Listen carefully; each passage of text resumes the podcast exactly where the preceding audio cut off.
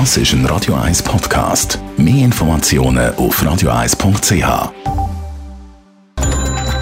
Netto. Das Radio 1 Wirtschaftsmagazin für Konsumentinnen und Konsumenten wird Ihnen präsentiert von Blaser Greinicher.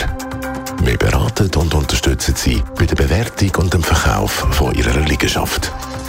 blasergreinicher.ch Adrian Sutter. Die Angst vor einer Ausweitung vom Krieg führt dazu, dass auch in der Schweiz mehr Notvorrat gekauft wird. Wie die Aargauer Zeitung schreibt, werden bei der Migros-Tochter Digitec Galaxus seit Kriegsbeginn deutlich mehr Konserven, Wasser, aber auch Taschenlampen verkauft. Es sind im März so viele haltbare Lebensmittel wie Ravioli oder Bohnen und Nudelgerichte verkauft worden wie noch nie.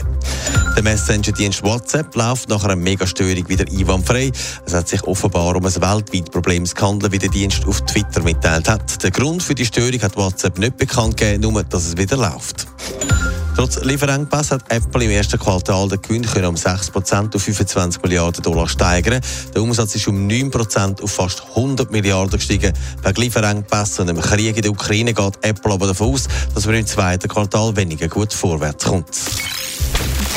Ja, der Krieg in der Ukraine macht der Schweizer Bevölkerung Sorgen. Viele haben offenbar auch Angst, dass sich der also längerfristig auf die Schweiz könnte auswirken könnte. Das heisst, dass zum Beispiel bei Nahrungsmitteln oder auch bei der Energie könnte zu Engpässen kommen. Adrian Sutter, man äh, bereitet sich vor. Ja, in der Corona-Pandemie hat es Zeiten gegeben, da haben Leute WC-Papier gehamstert, aber auch Backwaren für ein Bananenbrot und ähnliches. Und jetzt werden tatsächlich vermehrt Notvorräte gekauft und bunkert. Gemäss der Aargauer Zeitung merkt man das zum Beispiel bei der Migros-Tochter Digitec Galaxus, wie vorher gehört.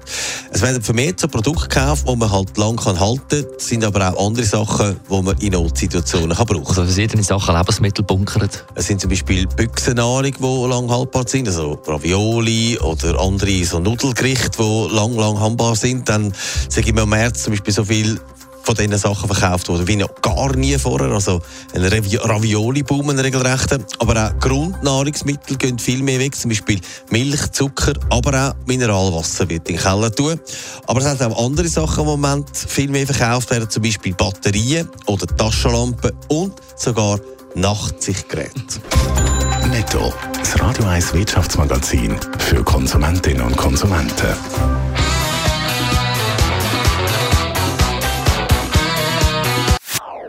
Das ist ein Radio 1 Podcast. Mehr Informationen auf radio1.ch.